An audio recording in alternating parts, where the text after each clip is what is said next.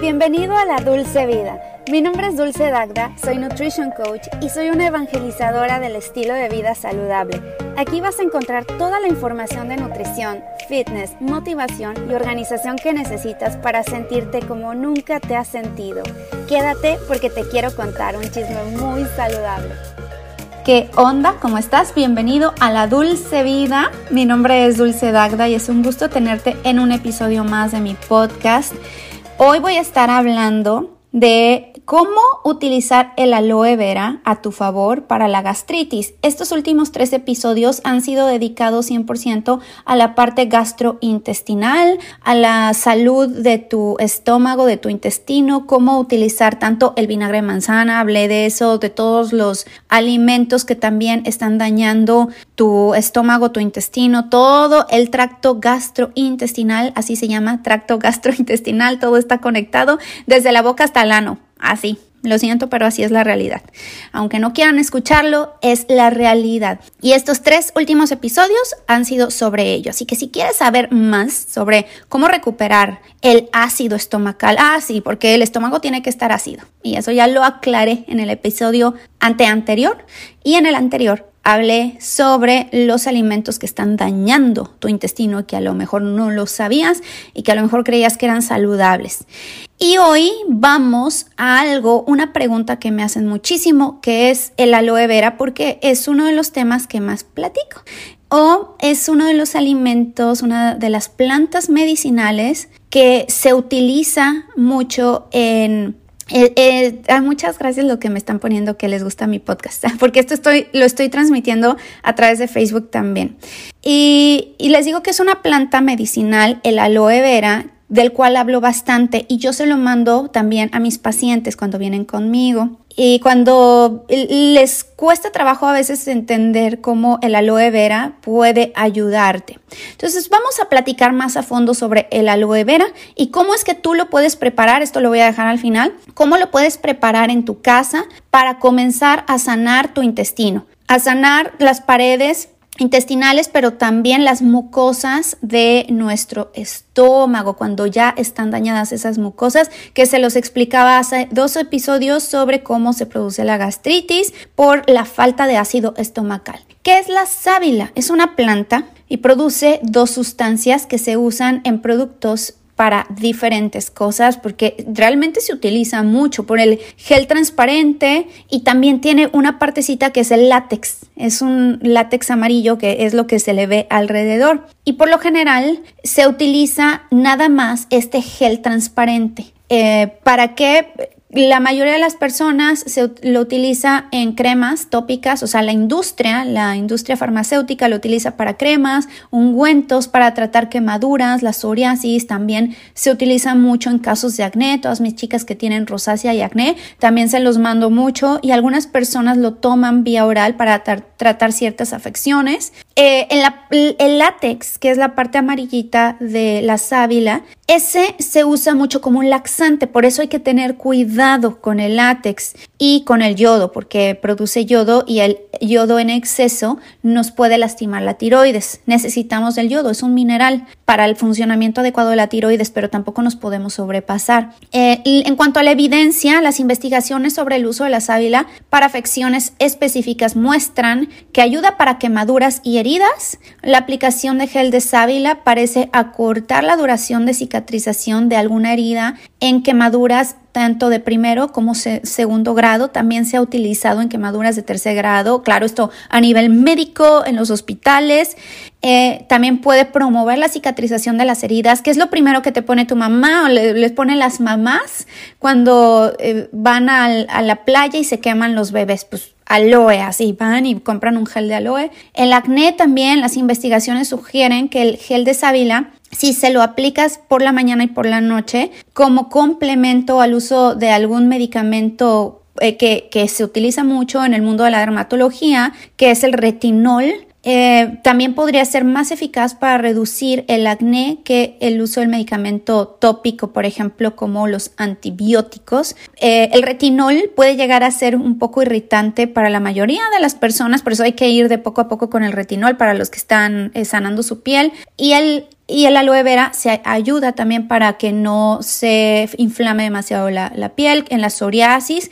La psoriasis es una enfermedad autoinmune y la crema de extracto de sábila ayuda a reducir el enrojecimiento, la descamación, la comezón, inflamación que provoca la psoriasis leve moderada. Ayuda también con el virus del herpes simple eh, que se aplica una crema que contenga extracto de sábila, puede ayudar a las lesiones y que cicatricen más rápido y también a cuando duele mucho. En el caso de la rosácea, eh, se usa bastante, bueno, yo lo uso con mis pacientes, con mis pacientes, mujeres que llegan, bueno, también tengo pacientes hombres con rosácea, no crean que nada más ataca a las mujeres, pero las mujeres son las que más tendemos a cuidarnos y les mando el aloe vera para calmar, por ejemplo. Yo ahorita sí notan mi piel está un poquito enrojecida porque el clima en estos días está seco, seco, seco y frío. Y en las noches se me reseca mucho la piel. Entonces, últimamente he amanecido con la piel enrojecida, con la rosácea, pero ya no estoy tan brotada porque antes se me brotaba la piel muy feo. O sea, a mí se me ponía no nada más roja, sino con pustulitas y se me, o sea, se me descamaba igual, tenía parches feos en la piel. Ahora nada más se me enrojece todo, como que se me calienta y ya nada más estoy tratándomela con tanto aloe vera como este, un gelecito igual que uso de ácido acelaico en las noches a muy baja concentración. Ya luego les cuento de mi rutina de skincare, pero sí utilizo el aloe vera y me ayuda bastante. Claro, esto junto con la alimentación. Y también se utiliza para el estreñimiento ¿Por qué? Porque el látex, les digo que es como si fuera, es un laxante, ¿va? Eh, hay que tener cuidado con el aloe vera antes de contarles cómo se puede utilizar ya para la parte de la sanación de las mucosas de nuestro estómago, pero hay interacciones, ajá, no porque algo sea natural, una hierba, digas, ay, como es natural me puedo tomar esto y el otro, no hay problema. Hay que cuidar porque no deja de ser una planta medicinal, el aloe vera, eh, como dice, medicina. Es en una concentración mucho más chiquita que un medicamento, pero los medicamentos están muy concentrados y esos medicamentos junto con el aloe vera a lo mejor no nos puede caer muy bien y hay interacciones medicamentosas, como por ejemplo quienes están tomando anticoagulantes, para quienes están tomando algo que se llama digoxina, que es el lanoxin. Eh, puede reducir también los niveles de potasio, aumentar los efectos de ciertos medicamentos como esta con la digoxina, eh, como también eh, otro que se llama sevoflurano, es la anestesia que se usa durante la cirugía, puede retrasar la coagulación sanguínea. Si ya estás tomando laxantes, estimulantes y aparte empiezas a utilizar la sábila látex, puede estimular los intestinos en exceso y eso te puede provocar deshidratación y te puede provocar que barras tu flora intestinal tu microbiota. También eh, si tomas diuréticos por alguna razón, el uso oral de sábila puede reducir mucho los niveles de potasio. Si se combina con el uso de diuréticos, es posible que se necesite un suplemento de potasio o mejor no lo tomes. Cuidado quienes estén tomando medicamentos para la diabetes. En combinación con estos medicamentos podría aumentar el riesgo de sufrir una afección que se caracteriza por un nivel inferior al normal de glucosa en sangre, es decir, una hipoglicemia para aquellos que tengan diabetes tipo 1 pero, o tipo 2, pero sobre todo los que tienen diabetes diabetes tipo 1, porque los que tienen diabetes tipo 1 pues inyectan insulina y baja mucho la glucosa porque también tiene propiedades el aloe vera de disminuir los niveles de glucosa en sangre, lo cual es bueno, ¿eh? Es, es, bueno, es bastante beneficioso, pero ojo, para que lo tomen en cuenta y no nada más se lo tomen porque sí. Bueno, ¿cómo se lo van a tomar? Para aquellos que quieran mejorar su salud gastrointestinal. Aclaración, lo que les voy a decir, no es un remedio, no es una medicina, es un remedio más bien, pero no es una medicina, no es un medicamento como tal, no es prescripción médica, a eso voy. No porque Dulce se los dijo, quiere decir que me tenga que curar forzosamente. Y no es lo único que puedes hacer. Tienes que acompañar esto de una dieta, ¿ok? De un protocolo de sanación, una dieta, una forma de alimentación. Si puedes acompañarte de un profesional, mucho mejor. Una dieta de eliminación, una dieta donde solamente incluyas los alimentos que no te están lastimando el estómago y para saber cuáles son los que no te están lastimando, eh, hay que averiguarlo, hay que analizarte, analizar tu caso y si se puede, hay que ver eh, tu caso de tu microbiota. Si se puede, ¿ok?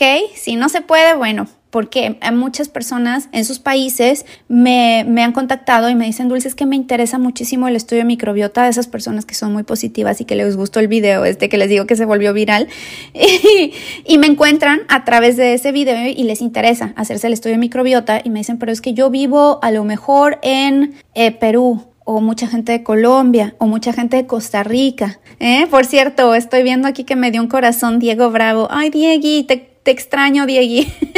y ahorita les mando saludos a los que me, ponen ahí y sus preguntas. Muchas gracias a todos. Pero no, quiero perder el hilo. Entonces, las personas de otros países me buscan o más bien me encuentran a través de este video y les interesa el estudio de microbiota, pero no hay en sus países. Bueno, espérense que habrá en algún momento. Mientras tanto, pongan atención, hagan un protocolo de sanación. Acompañados de, de, alguien profesional, alguien experto en estómago, no necesariamente tiene que ser un gastroenterólogo, porque luego los gastroenterólogos no que los desacredite, tienen muchos credenciales, pero no saben mucho sobre la nutrición y solamente te mandan el medicamento. Primero, yo te recomendaría ir con alguien que sepa de nutrición, de sanación gastrointestinal, enfocado en ello y después, si eso no te sirve, ya ve con el gastroenterólogo, gastroenterólogo o acompañado de los dos. Uno de los remedios que puedes utilizar es este. Vamos a ver, está bien fácil. tanto rollo y tanto rollo. Por eso luego me critican y se enoja la gente porque los estoy ahí calentando y calentando y esperando, haciéndolos esperar. Y ya de repente les digo, y es tan fácil como, ¿por qué no lo dijiste desde el principio? Porque quiero que me escuchen todo y quiero que, escuchen la explicación y nada más que se vayan con el remedio. Agua es lo que vas a necesitar. ¿Qué? sí. Bueno, en un vaso, un vaso de agua Ah, ok, ¿qué onda con el agua? No puede ser agua cualquiera. Deja de utilizar agua embotellada de una vez por todas. No utilices agua embotellada. ¿Por qué? Porque ya se ha comprobado que estamos llenos de microplásticos. Sí, ya hay microplásticos por todas partes. Pero el problema es que el, agua embotellada se le infiltran todavía más microplásticos y esos te están dañando la microbiota y te están dañando el intestino. Entonces, deja de utilizar agua embotellada. Número uno, es mejor el agua filtrada y que te compres un buen filtro de osmosis eh, inversa. Eh, bueno, agua. Entonces, al agua vas a regresarle los minerales. Le vas a poner sal de mar, sal del Himalaya, sal de la que tengas, en serio. Le vas a poner una pizca de sal que es la puntita de una cucharadita. Le pones una pizca de sal y así le regresas los minerales al agua.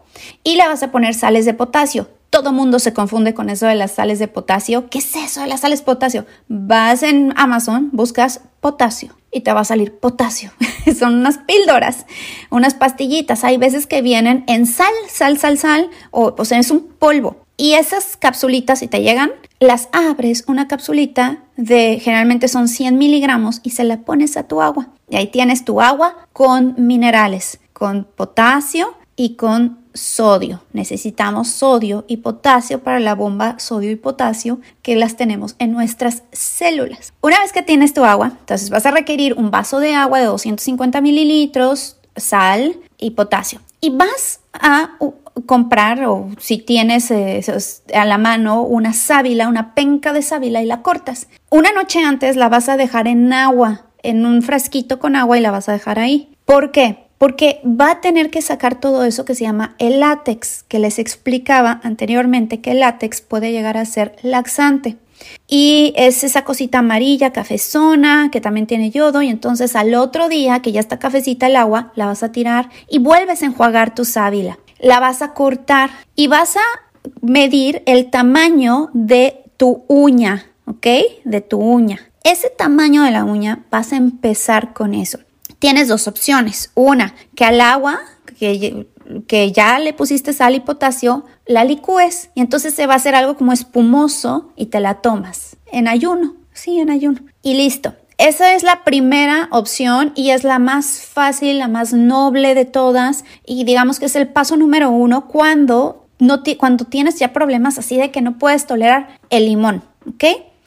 Hay gente que tiene un poquito de úlceras y daño, que cuando se toma limón les duele una cosa espantosa porque está en la parte de arriba, o sea, más hacia el esófago y el duodeno, donde no hay recubiertas o ya las paredes, las mucosas están ya dañadas. Y entonces si están ya dañadas, hasta el limón nos, nos está lastimando. Todo, todo, es que todo les lastima, es lo que me he dado cuenta ya no lo lastimes más, entonces empieza a sanarlo solo con el aloe vera. Si tú todavía toleras el limón porque todavía no has no, no, tienes úlceras ni eh, este es que hay un término antes de la úlcera que se me está yendo ahorita de, de, la mente. Si alguien se acuerda déjamelo aquí pero hay un término anterior a la úlcera que eh, son como desgarros un poquito que se hacen. Si no tienes ninguno de los dos o tienes alguno pero que no te lastime mucho y quieres regresarle la acidez natural a tu estómago porque tienes hipocloridia, baja producción de ácido clorhídrico, esta es la mejor opción. ¿Por qué? Porque tienes el aloe vera que está recubriendo y al mismo tiempo tienes el limón que está acidificando el estómago para que produzca suficiente ácido clorhídrico. Entonces, aparte del aloe, o sea, el pedacito de aloe con tu agua con minerales, le vas a poner el jugo de un limón y lo vas a licuar y te lo vas a tomar. Ahora puede ser licuado o también te lo puedes tomar como una pastillita. Al agua le pones el limón y el aloe vera en este pedacito chiquito del tamaño de la uña, te lo vas a tomar como una pastilla, literal. Y ya, así es como vas a comenzar. Y checas, porque si te pasas de la dosis, lo más seguro es que te laxes. Y se los digo por experiencia, y se los digo por experiencia de mis, de mis clientes que me dicen, Dulce, no he parado de ir al baño en todo el día. Te pasaste de la aloe vera, pues es una opción. O la segunda opción es que no lo dejaste suficientemente en agua y te estás tomando parte del látex. Hay gente que corta la penca y se lo come así y se come un buen y no bueno, ¿para qué les cuento? Los laxa todo el día, no se los recomiendo y no lo vayan a utilizar como laxante. Bueno, ahí, ahí cada quien es responsable de su salud, pero por eso les digo, no, no se los recomiendo así. Entonces está esas dos opciones. Si aún así sienten que no les está aportando, y que requieren para ir al baño, o sea, que lo necesitan para sus evacuaciones, corten un pedacito más grande de aloe vera y vayan probando en, en ustedes. Porque como esto no es un medicamento, no es una dosis controlada, para cada quien va a ser diferente. Entonces, cada quien mide diferente, pesa diferente, tiene una edad y una actividad distinta y su intestino está dañado o no dañado. Por eso tienes que ir probando, pero empieza con un pedacito. Cuando hablo de la aloe vera, les de, de verdad creen que es la penca completa y se lo ponen a su jugo verde y al rato una cosa explosiva. Entonces tengan cuidado con lo que hacen y la forma en cómo lo hacen. Empiecen con poquito y vayan agregando más. Y ya eh, lo pueden, les digo, licuar o tomárselo como pastilla. Ahora, ¿qué también pueden hacer? Hay otras cosas que le pueden agregar, que no me voy a meter mucho en ese tema en este momento, sobre todo porque no quiero confundirlos más, solamente quiero que hablemos y eh, aclaremos el tema de la aloe vera como tal y que, no, y que sí puede ayudar. De hecho, estuve ahorita investigando algunos estudios sobre el aloe vera y muy interesantes y me salieron varios para el combate de la gastritis. Por ejemplo, hubo uno muy interesante, este es de Park, eh, eh, es Son Ho Lee es, es que no, no, no sé cómo se, se, apellidan estas personas, pero bueno, así.